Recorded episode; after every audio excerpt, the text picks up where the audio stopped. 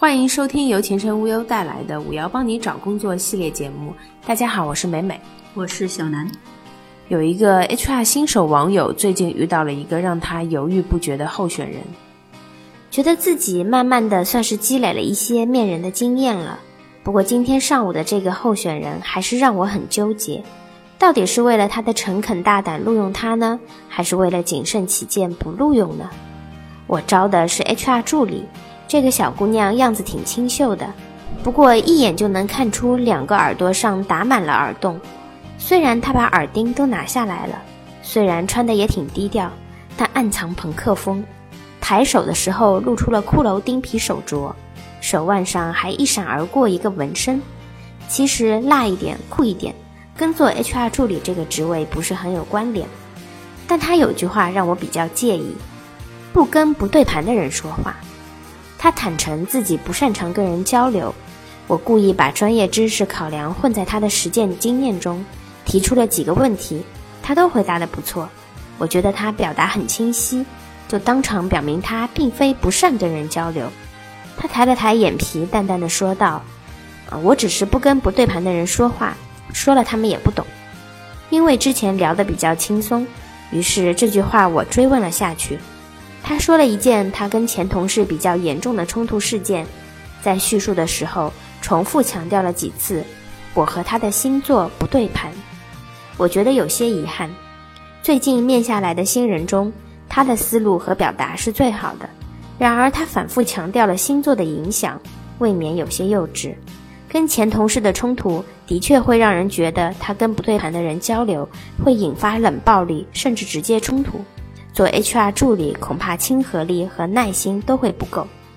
赚够一笔钱就去做喜欢的事。最后，我们聊了聊兴趣爱好和对工作的憧憬。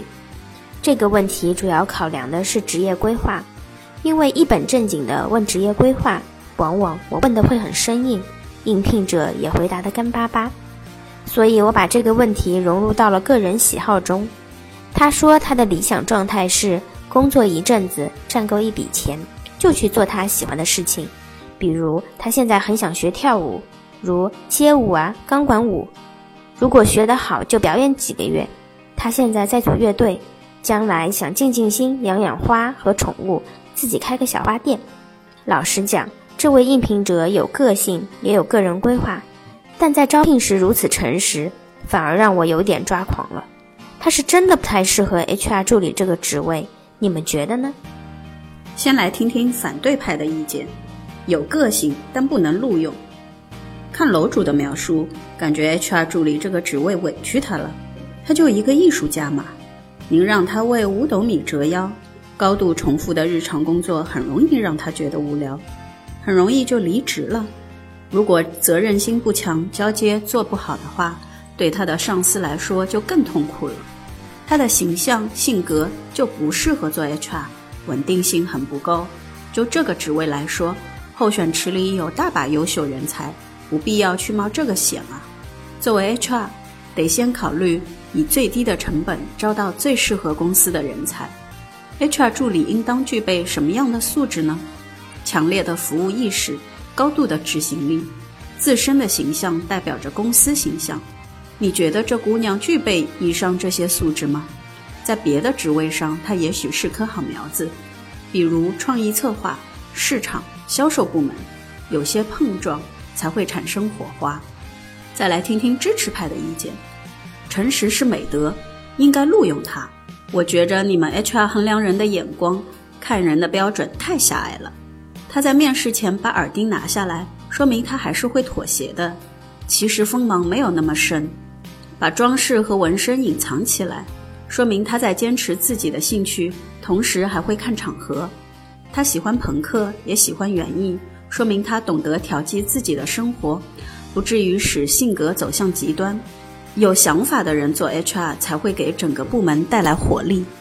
如果是负责企业文化、组织活动、拓展培训等这类工作内容的 HR 助理，我看他未必不合适。我也有同学是搞摇滚的，能组乐队不是件容易的事。这可比在公司组织活动难多了。单调的日子必须要有这样的人来调和，关键要看他的上司是否能够驾驭这个姑娘。如果不能驾驭他，却招他进来，很可能吃不了兜着走；如果可以驾驭，很可能他就能成为得力助手。面试只是对硬性条件做了规定，软性技能要用了才知道称不称手。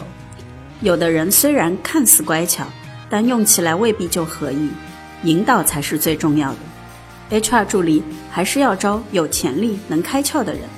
作为上司，要是能驾驭好、把握好，将来也是能够独当一面的人才。难道你想招个木讷的进来，将来你变成他的助理吗？前程无忧网友 Sinky 站队支持方，为此他说了他自己的故事。我的两个耳朵加起来有十个耳洞。我喜欢深色的指甲油、机车靴。工作四五年了，我现在是一家地产开发商的人事经理。我很感谢毕业后第一个工作单位的人事总监，是他录用了我，培养了我。前程无忧第三只眼，面试时隐藏起真实的自己。用套路回答会被面试官说不真诚，面试时坦白坦率，甚至暴露了一些小缺点，又被面试官说不好驾驭。对应聘者来说，真的是好难啊！不管是优点优势，还是缺点缺陷，在面试时就敢于做自己，不是更能给用人单位全面考量的机会吗？你呢？在面试的时候，敢于表现出真正的自己吗？请在留言区勇敢地说出你面试的故事吧。本期节目到此结束，感谢收听，我们下期节目再见。